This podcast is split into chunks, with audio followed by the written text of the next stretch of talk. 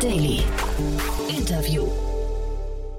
Herzlich willkommen nochmal zurück zu Startup Insider Daily. Mein Name ist Jan Thomas und wie vorhin angekündigt, Lars Brünjes ist bei uns, der CTO von Genius Yield. Und ich habe es ja vorhin angekündigt, es wird jetzt sehr, sehr technisch, denn, und ich zitiere jetzt einmal mal die Pressemeldung, Genius Yield wird Liquiditätspool auf der Cardano Blockchain anbieten, die es Nutzern ermöglichen soll, DeFi-Dienste in einer sicheren Umgebung mit überlegener Leistung und Skalierbarkeit zu nutzen. Also ihr seht schon, das ist eine Welt für sich und genauso habe ich mich dem Thema auch genähert. Also ich, ich war da wirklich sehr unwissend, bin es immer noch, äh, fairness halber. Aber ich fand es hochgradig spannend und vor allem fand ich es toll äh, von Lars, dass er mir das alles so ja seelenruhig und geduldig erklärt hat. Und kann mir vorstellen, das ist für euch wahrscheinlich auch sehr dankbar, denn wahrscheinlich geht es den meisten von euch so wie mir, dass ihr von der ganzen Thematik noch relativ wenig Ahnung hattet, aber zeitgleich das Gefühl habt, hm, das könnte ja eigentlich sehr, sehr wichtig werden in der Zukunft. Das Gespräch kommt auch sofort. Ich wollte noch mal kurz hinweisen auf das Gespräch vorhin, denn um 13 Uhr war ja Axel Schmiegelow bei uns, der Founder und CEO von iTravel, der nach eigener Aussage gerade das TUI der nächsten Generation baut, also ein Reiseunternehmen aufbaut, das sich vor allem um den Aspekt der Nachhaltigkeit kümmert. Und ich finde, er hat das sehr überzeugend erklärt und vor allem hat er gerade eine große Finanzierungsrunde abgeschlossen im zweistelligen Millionenbereich, unter anderem von Grazia Equity, aber auch vom Ex-Chef von Thomas Cook oder auch von Florian Heinemann oder von Mirko Kasper. Also eine ganze Reihe an spannenden Business Angels dabei. Es lohnt sich mal reinzuschalten, wenn euch, ja, ich sage einfach mal das Thema Reisen in irgendeiner Form interessiert und ihr euch immer fragt, wie geht's denn da eigentlich nach Corona weiter und äh, wie sollte man eigentlich reisen? Das ist ja fast die wichtigere Frage dabei. Also das Gespräch, wie gesagt, um 13 Uhr, einfach ein bisschen zurückscrollen in dem Feed, dann findet ihr das auf jeden Fall. Es lohnt sich. So, genug der Vorrede. Jetzt kommen kurz die Verbraucherhinweise und dann kommt Lars Brünjes, der CTO von Genius Yield. Insider Daily. Interview.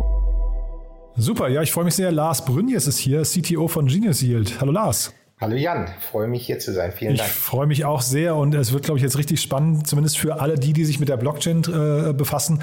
Denn ihr baut eine, ja, also musst du mir mal erklären, ich habe es nicht so ganz verstanden. Es geht um die Cardano-Blockchain, ne? Ja, genau. Ähm, ich bin auch gleichzeitig Director of Education bei IOHK. Das ist die Firma, die Cardano baut. Aha. Und deswegen liegt mir das besonders am Herzen, dass wir jetzt mit Genius Yield auf Cardano aufsetzen wollen. Ja, vielleicht bevor wir jetzt über, äh, über euch im Detail sprechen, lass uns mal vielleicht mal ganz kurz, weil viele kennen ja diese ganzen Begriffe wie Cardano und Ethereum und so weiter eigentlich nur so, ich sag mal, aus dem, aus dem ähm, ja, Zockerbereich fast, ja. Ähm, das ist ja, also man guckt sich immer die Kurse an, aber eigentlich Aha. dahinter, darunter liegt ja eine, eine ganz, ganz wesentliche Technologie mit auch großen Unterschieden, ne? Ja, natürlich. Und ähm, also das liegt mir auch besonders am Herzen bei Cardano, warum ich auch so gerne dort arbeite, dass wir halt auch irgendwie größere Ansprüche haben, als nur Spekulanten glücklich zu machen. Mhm. Also wir wollen halt im Prinzip ähm, Finanzdienstleistungen, die irgendwie drei Milliarden Menschen auf der Welt nicht haben, denen irgendwie zugänglich machen. Deswegen sind wir sehr aktiv auch in Entwicklungsländern. Also ich habe auch schon Kurse in Äthiopien unterrichtet, nächstes Jahr Ghana. Und also wir sind da sehr aktiv und das ist eigentlich unsere Mission bei Cardano. Also sozusagen Infrastruktur, finanzielle Infrastruktur zu schaffen. Äh, hochinteressant finde ich. Kannst du vielleicht mal, wenn du da so tief drin bist, nochmal einen Schritt zurückgehen? Wie entsteht denn eigentlich so ein Netzwerk? Also wer hat denn da, ähm, man, man hat immer wieder mal euren äh, euren Gründer in irgendwelchen Twitter- und Videobotschaften gesehen. Ähm, aber kannst du vielleicht mal kurz äh, erzählen, also weil wir reden ja jetzt über ein Unternehmen, was äh, zumindest, wenn man die Marktvalidierung äh, äh, sich anguckt, mehrere zig Milliarden wert ist. Ne? Äh, aber das muss ja irgendwie mal angefangen haben mit so einer dezentralen Idee. Da müssen ja irgendwie ein paar Leute sich zusammengesetzt haben und sagen, das ist der, der, der ideale Weg für unser Vorhaben. Ja, ich meine, Charles Hoskinson hatte natürlich schon Erfahrung, der war ja auch mal CEO bei Ethereum, glaube ich.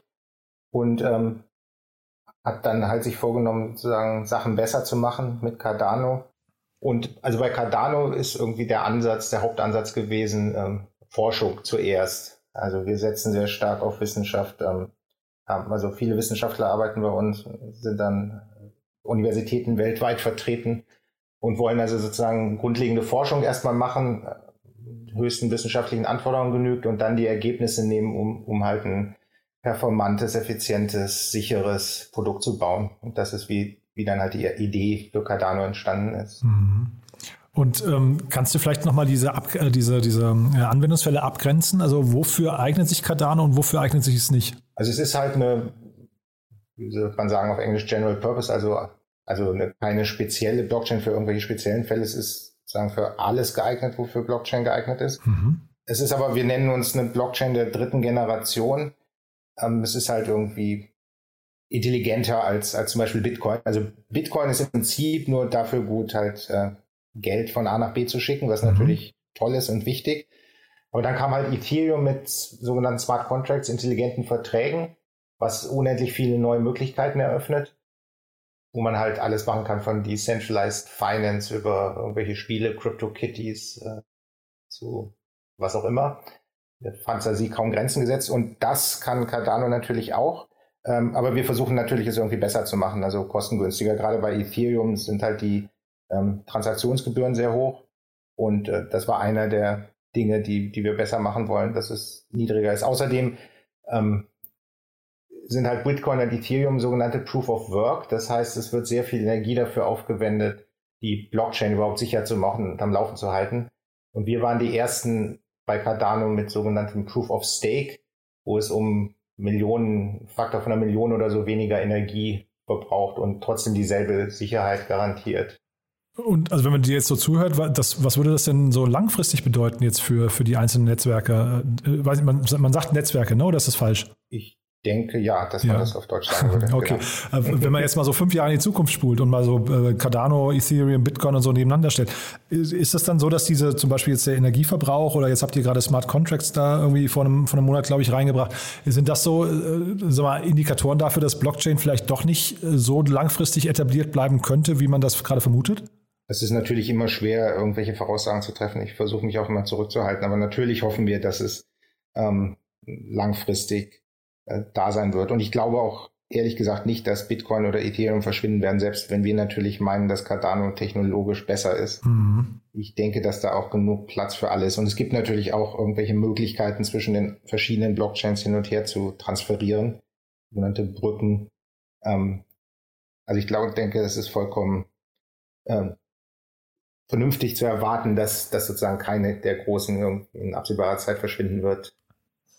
Ich habe immer so den Eindruck, dass, und wahrscheinlich ist es bei dir jetzt, also wir kennen es jetzt noch nicht so gut, aber wahrscheinlich auch so, dass äh, alle, die sich mit der Blockchain beschäftigen, irgendwie auch Überzeugungstäter sind. Ne? Und ähm, wahrscheinlich ist, ist so, ne? Also da, man hat so das Gefühl, ihr denkt relativ intensiv über die Zukunft der Technologie und auch die Zukunft der Gesellschaft nach. Und wenn ich, ähm, äh, also vielleicht mal damit die Frage, ist denn eigentlich die Zukunft der Technologie, ist das äh, kann die überhaupt noch zentralisiert sein oder ist es automatisch irgendwie eine dezentrale Gesellschaft, die wir da, auf die wir da auch eurer Meinung nach zumindest hinsteuern? Also erstmal möchte ich vorwegschicken, dass ich eher aus der wissenschaftlichen Ecke komme. Mich hat vor allen Dingen erstmal die Technik fasziniert.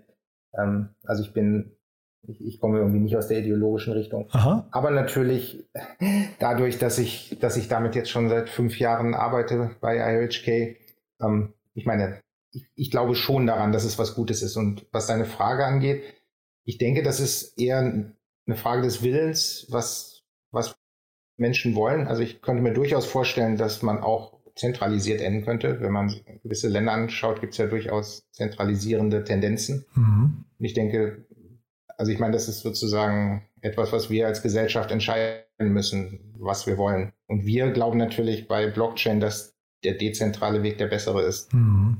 Und da, also zumindest wird ja eine mögliche Infrastruktur dafür gelegt, ne? wenn man es mal also ganz nüchtern betrachtet. Ja. Also man hätte die Wahl hinterher, ne? Genau, genau. Ja. Das ist ja einer der ähm, Selling Points, Verkaufsargumente für Blockchain, mhm. dass es halt dezentral ähm, zensursicher und so ist. Mhm. Dass im Prinzip kein Staat oder kein mächtiges Unternehmen oder keine große Bank ähm, Einfluss hat auf, was ich mit meinen Finanzen tue und wem ich Geld schicke und so weiter. Hm. Jetzt hast du gerade Ob schon man gesagt, das für gut findet, ist halt eine ideologische Frage. Nein, Entschuldigung. Ja, ja. Ich wollte nur sagen, das ist natürlich, ich meine, das muss, wie ich schon sagte, die Gesellschaft entscheiden, ob man das will oder ob hm. man halt es nicht will. Aber zumindest stellen wir die technologischen Möglichkeiten zur Verfügung, dass wenn man denkt, dass das die bessere Zukunft wäre, dass man die dann bestreiten kann. Ja, und jetzt hast du gesagt, du kommst aus der wissenschaftlichen Ecke. Vielleicht kannst du auch nochmal deine Anfänge kurz beschreiben in der ganzen Szene, weil ich habe gelesen, zumindest in deiner Vita, dass du schon ziemlich lange, zumindest, du kommst aus der Mathematik, ne? Ähm, und bist aber schon ziemlich lange Richtig, ja. in, im Programmierumfeld unterwegs. Das heißt, also da ist, das, das hat sich quasi von langer Hand angebahnt, äh, wo du heute stehst, ne?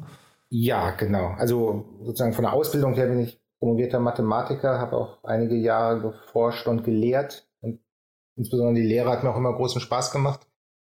Ähm, aber ich habe auch schon seit meiner weiß nicht, seit ich zwölf war oder so, äh, leidenschaftlich gerne programmiert und habe das immer sozusagen nebenher weiterverfolgt. Und dann, als ich dann 2006 oder so die Universität verlassen habe, habe ich das dann halt zu meinem Hauptberuf gemacht, erst beim ganz traditionellen Softwareunternehmen, allerdings dann trotzdem äh, mathematische Optimierungssoftware, weil ich halt aus der Richtung komme. Mhm. Und dann wurde mir das irgendwann zu langweilig und dann bin ich halt zu IHK gegangen, weil mich da vor allen Dingen die Technologie faszinierte, die, ähm, also natürlich ist sehr viel Mathematik dabei, ähm, um Blockchain überhaupt zu ermöglichen. Und auch die Programmiersprache. Wir benutzen eine Programmiersprache, die Haskell genannt wird, die auch sehr mathematisch ist und sehr ungewöhnlich im Vergleich zu bekannteren Sprachen wie Java oder Python. Mhm. Und ähm, dann bin ich halt durch, ergab sich die Gelegenheit, ich sagte ja, wir sind sozial aktiv und unterrichten viel überall auf der Welt.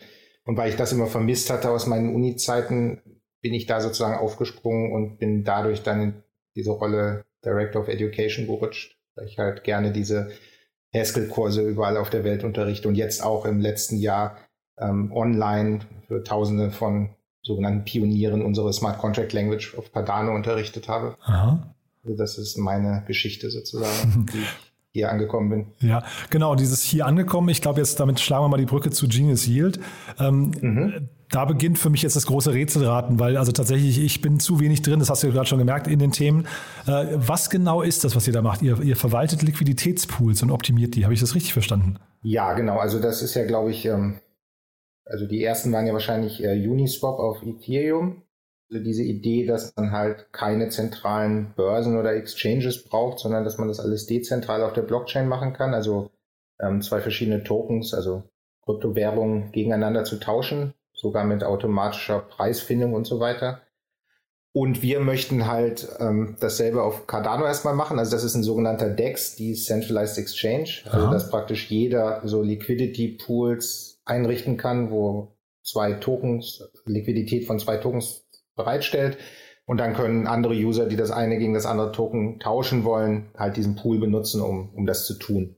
Und darauf hinaus, also darauf wollen wir dann halt diesen Yield Optimizer setzen, der praktisch dann diesen Liquidity Providern, die die Pools einrichten, ähm, einen Rat gibt, wie sie ihr, ihre Gebühren, die sie für die Tausch der User bekommen, halt optimieren können. Mhm. Also es gibt da halt verschiedene Möglichkeiten. Man kann, was weiß ich, unterschiedliche Tokens natürlich nehmen, also Pools von unterschiedlichen Tokens man kann auch seine Liquidität halt entsprechend positionieren an verschiedenen Preispunkten und so weiter. Also da gibt es viele Stellschrauben, an die man drehen kann, wenn man sein passives Einkommen haben will durch das Bereitstellen von Liquidität und dieses Yield Optimization, was Genius Yield dann zusätzlich zu den Decks anbietet, ist eben genau das, dass praktisch die Leute, die Liquidität haben, dass, dass die so beraten werden, dass sie halt das sozusagen optimal ihre Liquidität für sich arbeiten lassen. Aber inwie, inwiefern ist das ein manueller Prozess? Weil ich hätte jetzt vermutet, aber das mag jetzt total naiv sein, dass sowas voll automatisiert läuft äh, und man sich eigentlich mit solchen Fragen gar nicht beschäftigen will. Aber ich höre hör jetzt gerade raus, das ist eher ein manueller Schritt, ja? Ich habe mich vielleicht missverständlich ausgedrückt. Also es soll natürlich für die Benutzer schon automatisch sein. Ich meine, die drücken sozusagen auf den Knopf und okay. wählen ihr ähm, Risk-Portfolio und so. Und ähm, dann gibt es irgendwelche Bots, die dann deren Liquidität automatisch optional, äh, optimal platzieren. Aha. Äh, und das heißt auch jetzt gerade in den letzten Tagen ging ja, ging ja ähm, die Meldung rum, dass die Adressen im Cardano-Netzwerk, ähm, glaube ich, um 200 Prozent gestiegen sind. Das spielt euch dann total in die Karten, richtig? Ja, natürlich ist es gut, je, je populärer Cardano ist und je mehr, mehr es genutzt wird, äh, desto besser natürlich für uns genau. Weil ähm, also wir, wir sprechen natürlich in erster Linie die Cardano-Community an. Aber nur in erster Cardano Linie oder oder oder? Ist das gut. Oder, äh, ja, ich meine, ich, ich habe in erster Linie gesagt, weil wir wollen es auch insbesondere Neueinsteigern in Krypto einfach machen. Das heißt, Aha. wir werden irgendwie eine Wallet, also so eine elektronische Brieftasche zur Verfügung stellen, die es dann auch einfach macht, ähm, Fiat, also Euro oder Dollar, halt umzutauschen in ADA in unserem Fall. Deswegen meinte ich in erster Linie ja. Man muss halt am Ende irgendwie auf Cardano natürlich sein, weil all die Tausch, die, die Swaps, die Token-Täusche zwischen verschiedenen Tokens, das sind halt alles Cardano-Tokens dann. Aber es ist eben auch möglich, entweder von Euro oder Dollar oder auch von anderen Blockchains mittels dieser Brücken, die ich vorher erwähnt hatte, wenn man jetzt noch nicht auf Cardano ist, halt ähm, irgendwie seine äh, Liquidität nach Cardano zu transferieren, dann dort unsere Pools zu benutzen und dann auch wieder wegzugehen. Mhm.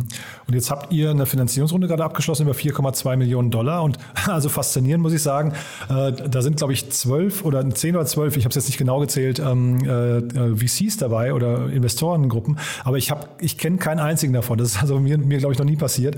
Das ist wahrscheinlich, das sind alle spezialisierte Fonds, nehme ich an, ne? Ja, da waren viele bei, die auf Cardano auch spezialisiert waren. Ja. Das und ist, glaube ich, zurzeit ein Geheimtipp unter VCs, dass die sich eigentlich alle einig sind, dass Cardano jetzt irgendwie stark kommen wird, weil wir, wie du schon erwähnt hast, seit einem guten Monat, ich glaube, es sind eigentlich jetzt zwei inzwischen Smart Contracts haben.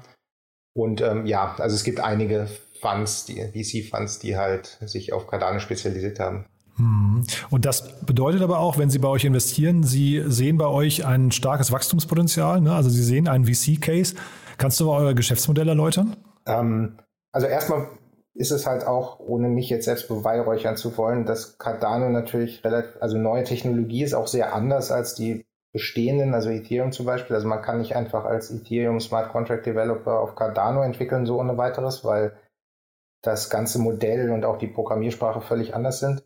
Und durch meine Erfahrung von IOHK bin ich halt in einer recht guten Position. Ich bin sozusagen derjenige, der halt den anderen Leuten beigebracht hat, wie man Smart Contracts auf Cardano programmiert. Aha. Und das war schon mal ein Pluspunkt natürlich, dass die VCs irgendwie uns abgenommen haben, dass wir die technische Kompetenz besitzen, äh, das durchzuziehen, was, was wir wollen. Das ist einmal das eine. Ja, ich meine, Geschäftsmodell, also wir werden natürlich auch ein Token haben, das sogenannte Gens-Token, was man dann halt auch handeln kann. Und wenn die, wenn Genius Yield erfolgreich ist, dann wird das natürlich auch im Wert steigen und hat mhm. auch gewisse Utility ähm, Zugang zu irgendwelchen Premium-Features und später planen wir auch Governance, also dass die User, die, die, die Leute, die Token besitzen, halt auch mit abstimmen können für irgendwelche Zufälle, zukünftigen Änderungen. Und natürlich, ähm, es war uns auch wichtig, dass die VCs nicht nur sozusagen uns finanzieren, also nicht nur das Geld, sondern eben auch ähm, zum Beispiel Liquidity zur Verfügung stellen, weil für diese Decentralized Exchanges, diese DEX, ist, ist es halt wichtig, dass Liquidität vorhanden ist, damit dann Benutzer auch gut äh, Tokens tauschen können.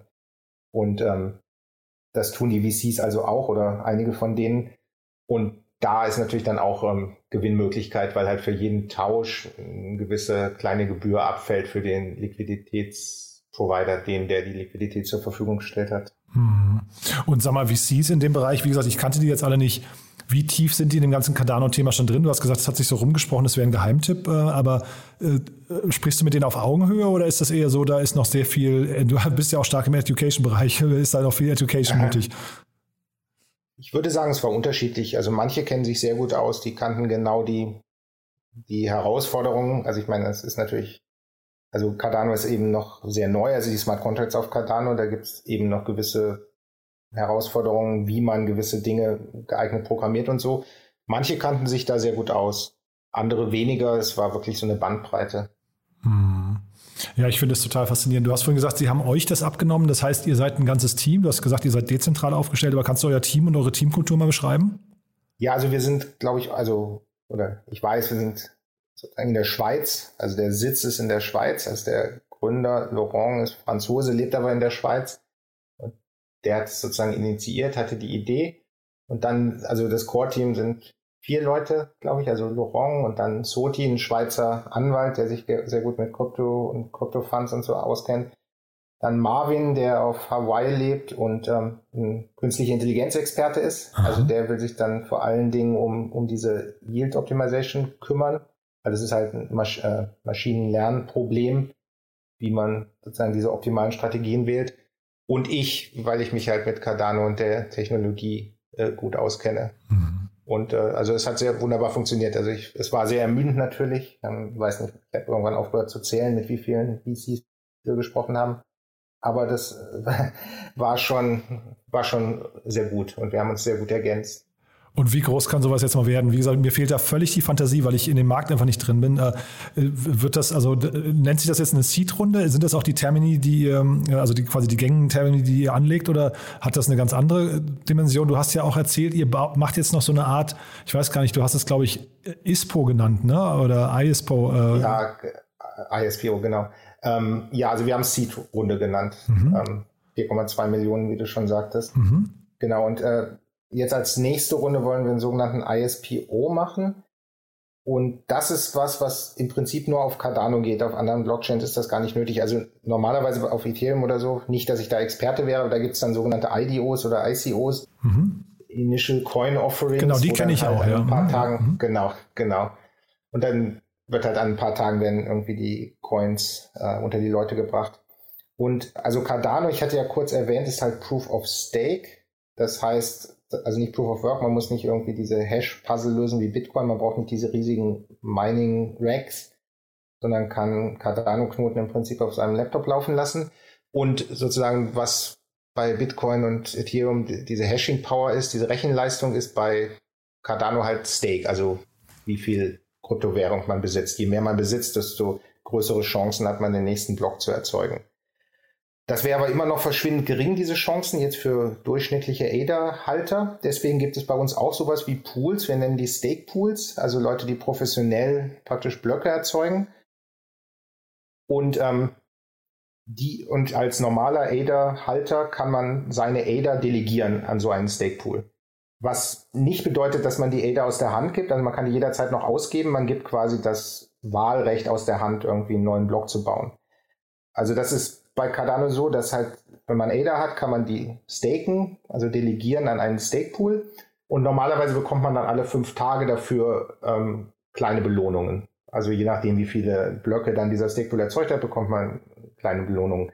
Was relativ lukrativ ist, also ich meine, irgendwie im Jahr so ungefähr fünf Prozent oder so kann man damit machen mit dem Staken bei Cardano. Und die Idee von dem ISPO ist jetzt, dass wir als Genius Yield ähm, unsere eigenen Stakepools haben und aber keine Belohnungen auszahlen, also keine Belohnungen in ADA und stattdessen halt unsere Tokens, also unsere Gens-Tokens als Belohnung mhm. auszahlen. Mhm. Und das hat den Vorteil halt für die, ähm, für die Benutzer, dass sie, also ich meine, bei einem ICO oder so muss man halt bezahlen. Man, man muss halt, was weiß ich, Ether oder Bitcoin bezahlen, um, um die Tokens zu bekommen. Bei uns muss man halt nichts bezahlen man verzichtet quasi nur auf die Belohnung, die man normalerweise bekommen würde.